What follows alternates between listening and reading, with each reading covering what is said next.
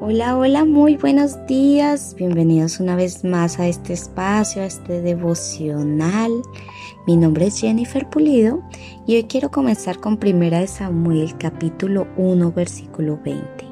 La palabra del Señor dice, y a su debido tiempo, después de haber concebido, Ana dio a luz un hijo y le puso por nombre Samuel, diciendo, porque se lo he pedido al Señor. Amén. Y hoy titulé esta meditación Todas tenemos un Samuel. ¿Sabías que entre el pueblo judío, que es muy religioso, es imprescindible que el varón tenga hijos?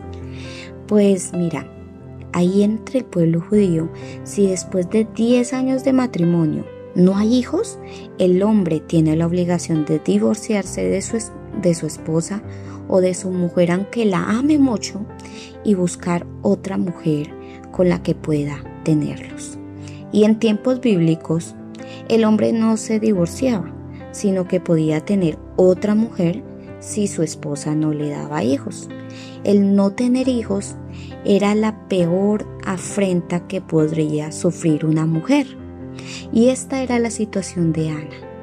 Ana era la primera esposa de Elcana pero como ella no tenía hijos, el Cana tuvo que casarse con Penina.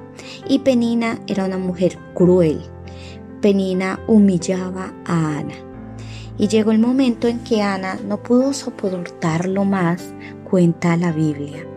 Y cada año era lo mismo. Así que ella derramó su corazón delante de Dios y expuso su petición delante de Dios. Y Ana en su oración le decía a Dios, Dios, diere a tu sierva un hijo varón.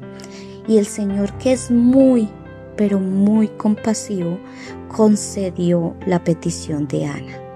Y en agradecimiento cuenta la Biblia que ella expuso o puso a su hijo, a Samuel, eh, le puso ese nombre, Samuel, que quiere decir Dios oye. Con esta historia quiero decirte que en mi experiencia yo he recibido muchas contestaciones hechas al Señor. Y ahí se puede decir, o yo puedo decir, que cada contestación en mi vida es un Samuel, un Dios oye. Y esta debería ser la frase con la que cada una de ustedes, cada día, llene de esperanza su corazón. Así que Pregúntate a ti misma cuál es tu Samuel en cada día. ¿Cuál es tu Dios oye en cada día? Porque Dios es misericordioso. Dios es compasivo. Dios escucha nuestras oraciones cada vez que derramamos nuestro corazón hacia Él.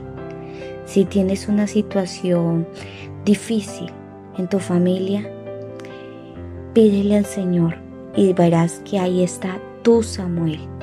Si tienes una situación complicada de salud, pídele a Dios, derrama tu corazón, que ahí está tu Samuel.